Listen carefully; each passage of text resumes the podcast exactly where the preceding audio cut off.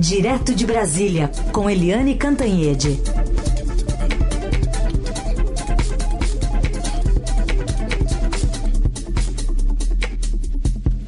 Tudo bem, Eliane, bom dia. Bom dia, Carolina Herculin, e bom dia, ouvintes. Começar já colocando, inclusive, um trechinho de uma fala ontem do secretário especial de Previdência e Trabalho, Rogério Marinho, sobre esse ingresso né, dos militares para dar uma folga, dar um respiro nessa fila do INSS. O custo dessa contratação vai gerar em torno de 130 milhões de reais durante esses nove meses. E, segundo o Marinho, o valor compensa, pois a redução da fila evitará que o governo pague correção monetária sobre os benefícios concedidos em atraso. Esses militares vão ser contratados de acordo com a legislação vigente, ou seja, com um acréscimo de até 30% da sua remuneração eh, na reserva remunerada. Né? A ideia é que esses militares eles possam é, ingressar no atendimento, nos postos de atendimento, para permitir que os profissionais, que os funcionários do INSS é, nos ajudem na análise dos documentos, né, dos, dos processos e agilizem essa análise. E aí, Eliane, como é que vai ficar essa, esse ingresso dos 7 mil militares para tentar diminuir essa fila do INSS, uma manobra do governo para evitar o caos, né? Carolina, você conhece muito bem, todos nós conhecemos muito bem aquele, o que, ditado, eu acho que é ditado, que é o seguinte, é, é melhor prevenir do que remediar. O governo teve um ano inteiro para cuidar de ações para atacar os problemas estruturais do INSS, problemas que vêm dos governos passados se acumulando. Olha, desde a ditadura militar que a gente ouve falar em fila do INSS, em problemas do INSS, naquela época nem era INSS, eu acho que ainda era INPS tem uma questão estrutural que precisa ser atacado. Os funcionários são mal remunerados, mal treinados, são mal-humorados, é, entediados. É uma coisa horrorosa. Né? O sistema do INSS é um sistema que tem que ter um choque de gestão. E o governo também é, descuidou de uma questão mais emergencial, mais conjuntural, que é aí a avalanche de aposentadorias. E foi dos dois lados. Você teve é, uma avalanche de aposentadorias do público em geral, por causa da perspectiva da reforma da Previdência, todo mundo morrendo de medo, querendo se aposentar logo. É, e do outro lado também é, uma onda de aposentadorias no próprio sistema do INSS.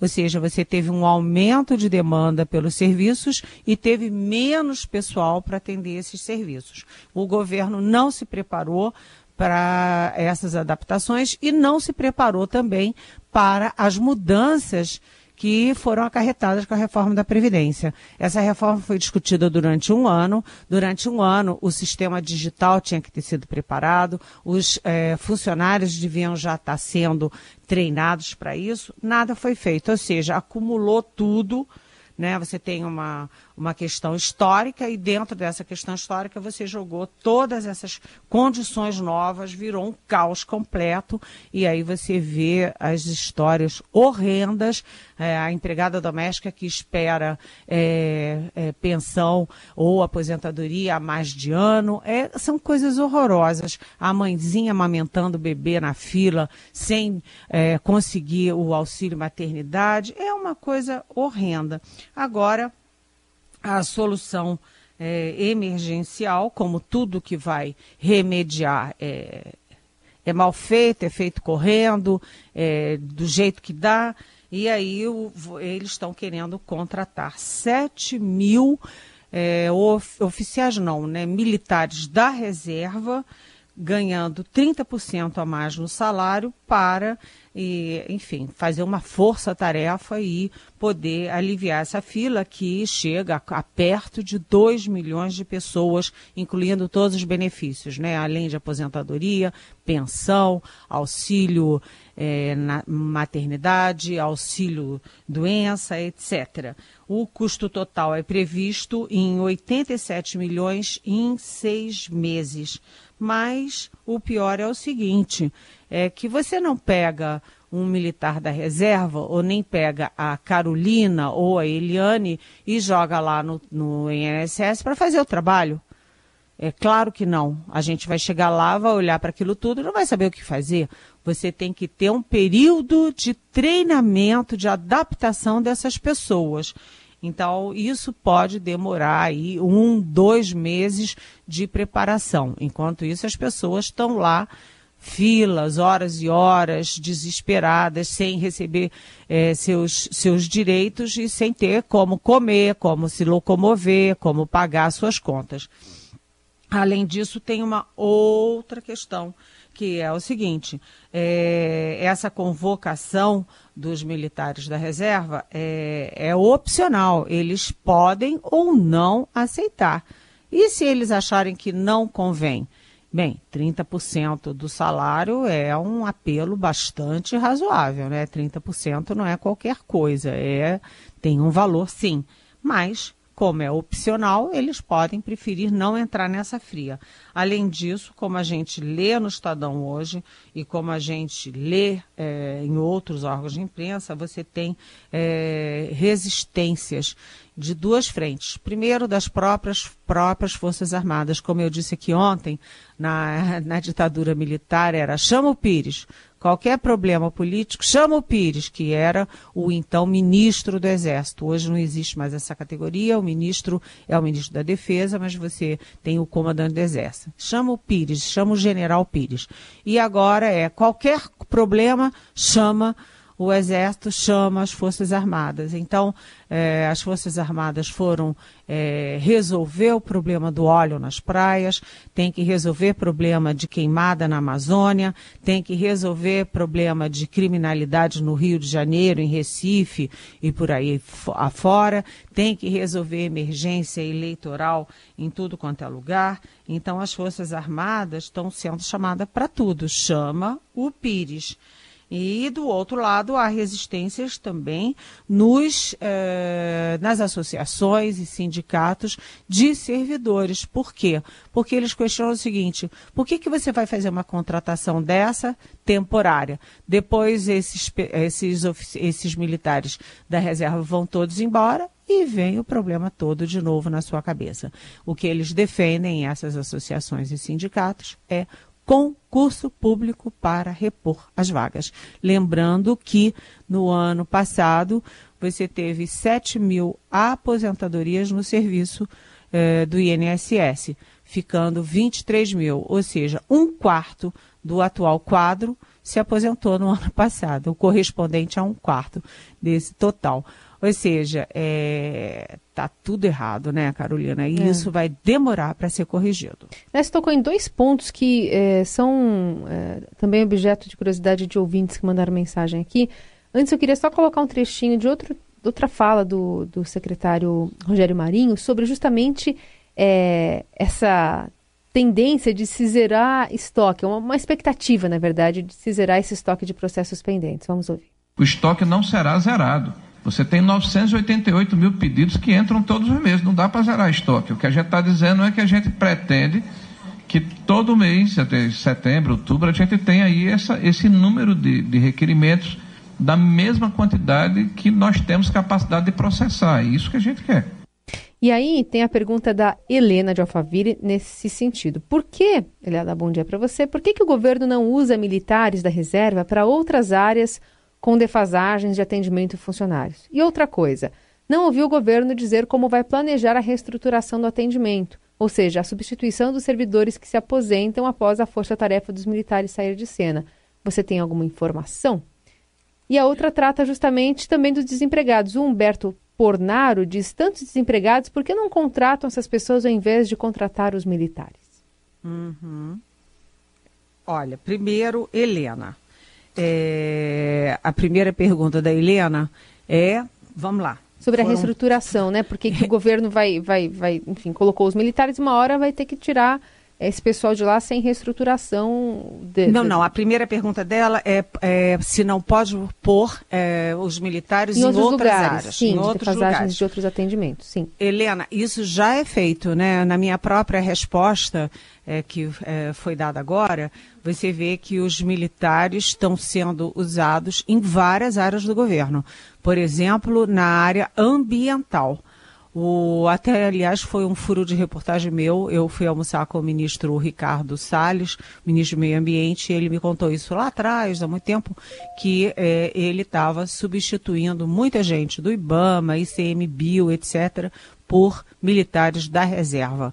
Além disso, depois dessa reportagem, o jornal Estado de São Paulo, Estadão, fez uma, uma reportagem mais ampla, mostrando que tinha é, militares é, da reserva em praticamente todas as áreas do governo: educação, saúde, é, meio ambiente, etc., etc., porque eles são muito bem preparados, mas eles se aposentam muito cedo. Então você tem uma mão de obra qualificada dando sopa e aí sendo recrutada para quebrar galhos em várias áreas de governo. Então, isso é uma coisa recorrente.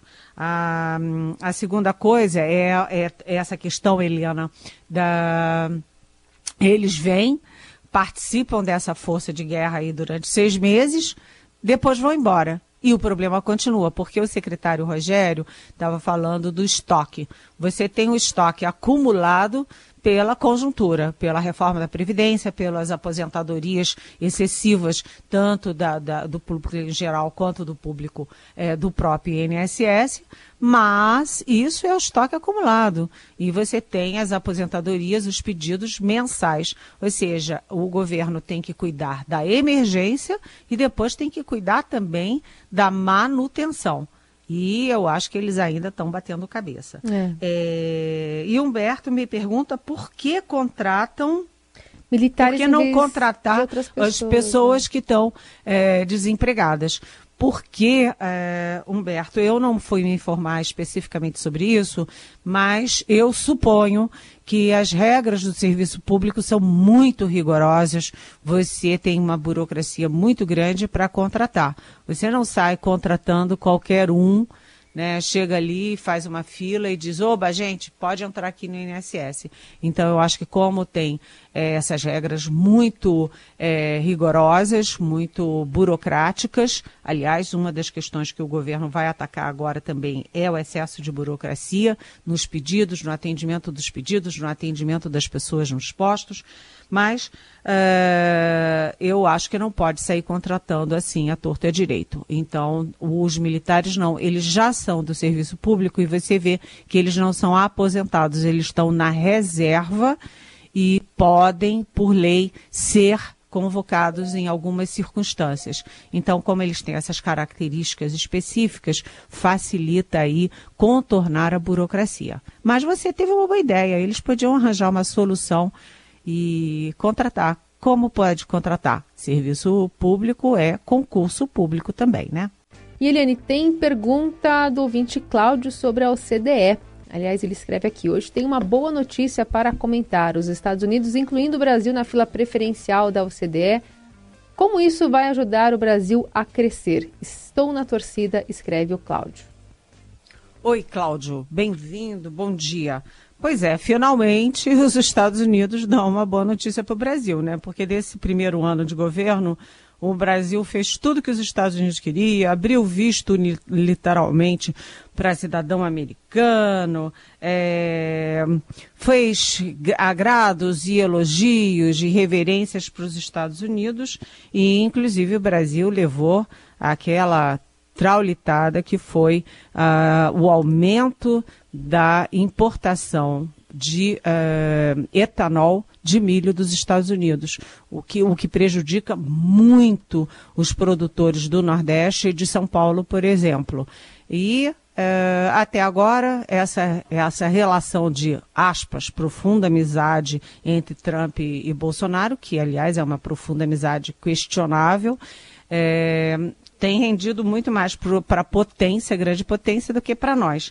E finalmente veio uma boa notícia, porque o, houve muita decepção no Brasil quando o Trump é, anunciou privilégio, a prioridade da Argentina é, para ter o apoio dos Estados Unidos para entrar na OCDE e houve aquela frustração, todo mundo aqui no Brasil é, criticou, etc. E aí, agora, o Trump, não apenas a embaixada brasileira, a embaixada americana aqui em Brasília anuncia, como também o governo Trump já enviou uma carta oficial à CDE, é, bypassando a Argentina e priorizando o Brasil na entrada à CDE.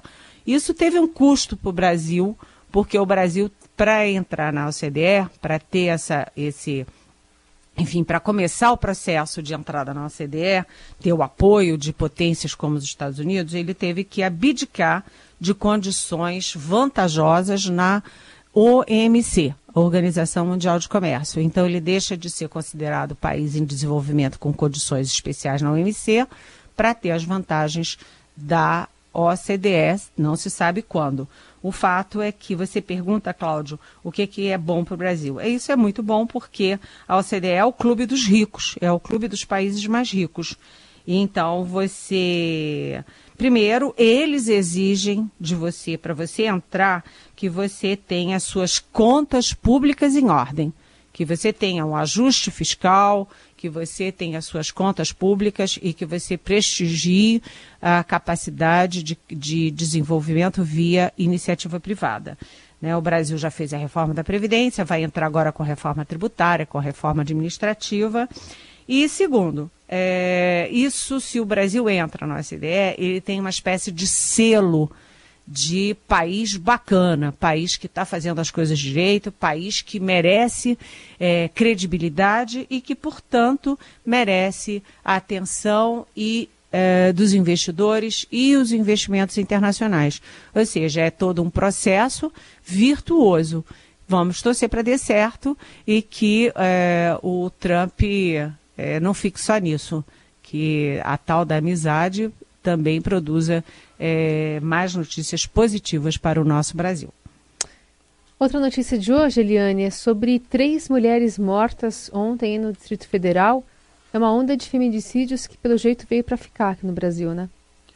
Nossa, foi bom você me perguntar isso, Carolina Herculini. Adorei a sua pergunta, porque é, a gente está em choque aqui no Brasil, sabe? A gente está em choque. Em 2019 é, já foi um escândalo, né? Só em Brasília, né? no Distrito Federal, porque Distrito Federal tem Brasília e cidades satélites.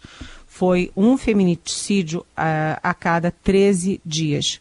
De 13 em 13 dias você teve uma mulher assassinada e foram 42 assassinatos de mulheres ao longo do ano. É um escândalo, 42 mulheres, geralmente jovens, cheias de vida, é, bonitas, cheias de planos para sua vida, serem assassinadas por homens que são ressentidos, que são é, doentes, que são mal educados pelas suas famílias e pela própria sociedade, e elas perdem as suas condições. Muitas deixando filhos pequenos é, na Rua da Amargura. Né? Hoje é, a gente amanheceu com essa notícia. Foram três assassinatos ontem. A Gabriele Miranda, uma menina linda de apenas 18 anos, foi assassinada com um tiro na cabeça pelo marido de 32. Aí ele diz que tal que eles tinham mania de brincar de roleta russa. Nossa. E aí numa dessas o revólver atirou.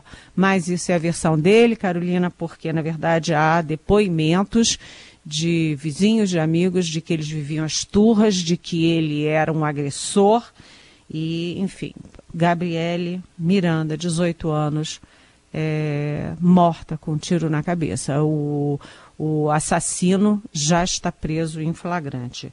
A segunda foi a Edna Maria de Souza, de 40 anos, uma mulher linda, com uma filha de 20 anos, é, cheia de vida. Ela foi morta, você nem vai acreditar, a facadas por um sujeito que ela namorou meramente seis meses. Ela namorou o sujeito seis meses, viu que o sujeito era imprestável, perigoso, se afastou dele, pois ele invadiu a casa dela e assassinou a moça com, com facadas, uma moça aos 40 anos de vida. E a terceira ainda não se tem detalhes, porque se encontrou, o corpo foi encontrado ontem, jogado, jogado fora, como se fosse um lixo. Né? Então, tem uma doença na sociedade que precisa ser vista. E isso, como você disse, não é só do Distrito Federal né, o, a sensação que a gente tem é que os feminicídios estão aumentando e que os homens estão assassinando as mulheres por nada. Namora seis meses e se dá no direito de sentir dono dela a ponto de tirar a vida dela. Quer dizer, é uma loucura, né, Carolina? Uma loucura. É uma loucura. E na maioria das vezes acontece justamente, né, com parceiro, ou com enfim, dentro de casa, com pessoas que ela é, tem conhecimento, né, são pessoas próximas feminicídio, pelo menos, está sendo mais tabulado, digamos assim, né? mais contabilizado. Isso, quem sabe, nesse ano faça com que as autoridades também se debrucem sobre essa epidemia, né? De, Agora, você sabe que é uma coisa, são duas coisas que eu acho assim chocantes. É primeiro, é, se você convive com um agressor, olha, quem te dá um tapa, um dia vai te dar um soco, outro dia vai te jogar no chão, te chutar e depois ele vai te matar.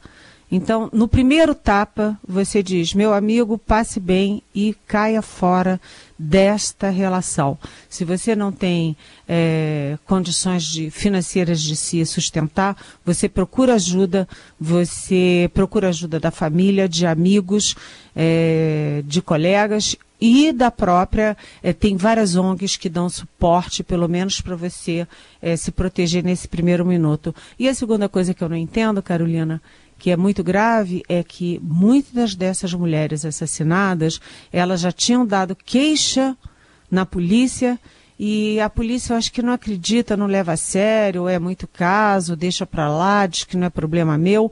O fato é o seguinte, as mulheres não têm a quem recorrer, porque se a justiça e a polícia deixam para lá, a quem elas vão pedir socorro? Né? É, é uma situação é, você falou em epidemia. Eu acho que é uma epidemia. Essa é a Eliane Cantanhete conosco aqui no Jornal Dourado. Eliane, indo para a reta final aqui do nosso espaço, será que hoje é, consegue-se inaugurar a base brasileira lá na Antártida? Porque, no final das contas, ontem o mau tempo prejudicou tudo, né? A programação do governo. Pois é, é a gente está na maior torcida, né? Porque a Estação da Antártica é, uma, é uma, um orgulho nacional, um centro de pesquisa, de ciência, de tecnologia, de observação. É, eu já fui lá, como eu te disse ontem, adorei, achei um mundo mágico e eu espero que, se ainda não conseguiu, que o vice-presidente Hamilton Mourão consiga é, pousar e fazer a inauguração, porque amanhã espero que seja é, primeira página de todos os jornais. Vamos torcer, né? Vamos sim. Liane, obrigada, viu? Boa quarta-feira, até amanhã. Até amanhã, um beijão para você e para os nossos ouvintes.